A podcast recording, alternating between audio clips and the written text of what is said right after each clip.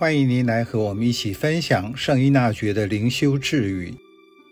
六月六日，我们曾滥用身心的力量，违反天主的诫命，如今因悔改而重新活在恩典中。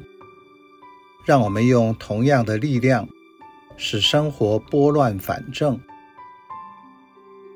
圣依纳爵的灵修操练。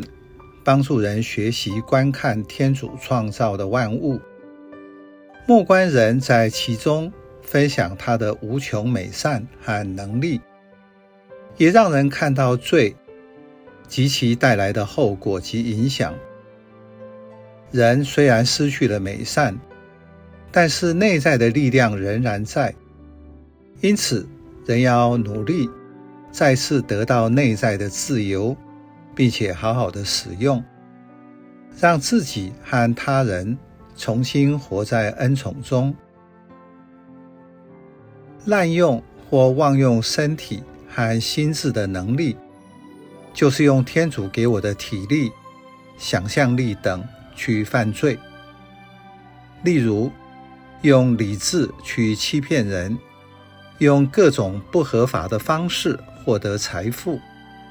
破坏大自然，购买廉价的物品等，尤其是最后一项，在使用这些便宜的物资时感到快乐，可是根本没有觉察自己在不知不觉中成为帮凶，已经和新形式的经济制度合作，帮助有钱人去剥削第三世界的穷人。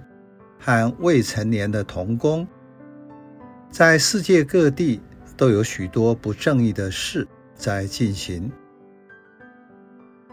教宗方济各在接受访问中举出很多具体上述的例子，说明他要我们看清楚，在社会的商业公司，甚至教会的机构，都有这样的情况。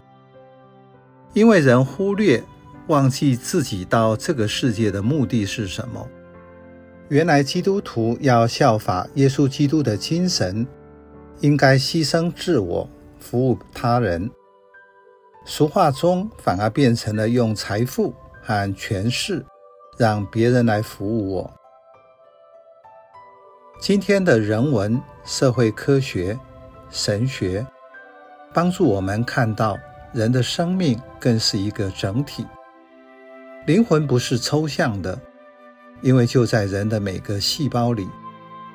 所以要导正身心的力量，回到和天主的关系中，遵守他在大自然给的规律及生命的规则，按照神操原则与基础上所指出的平衡心，去善用天主。所给予我的资源。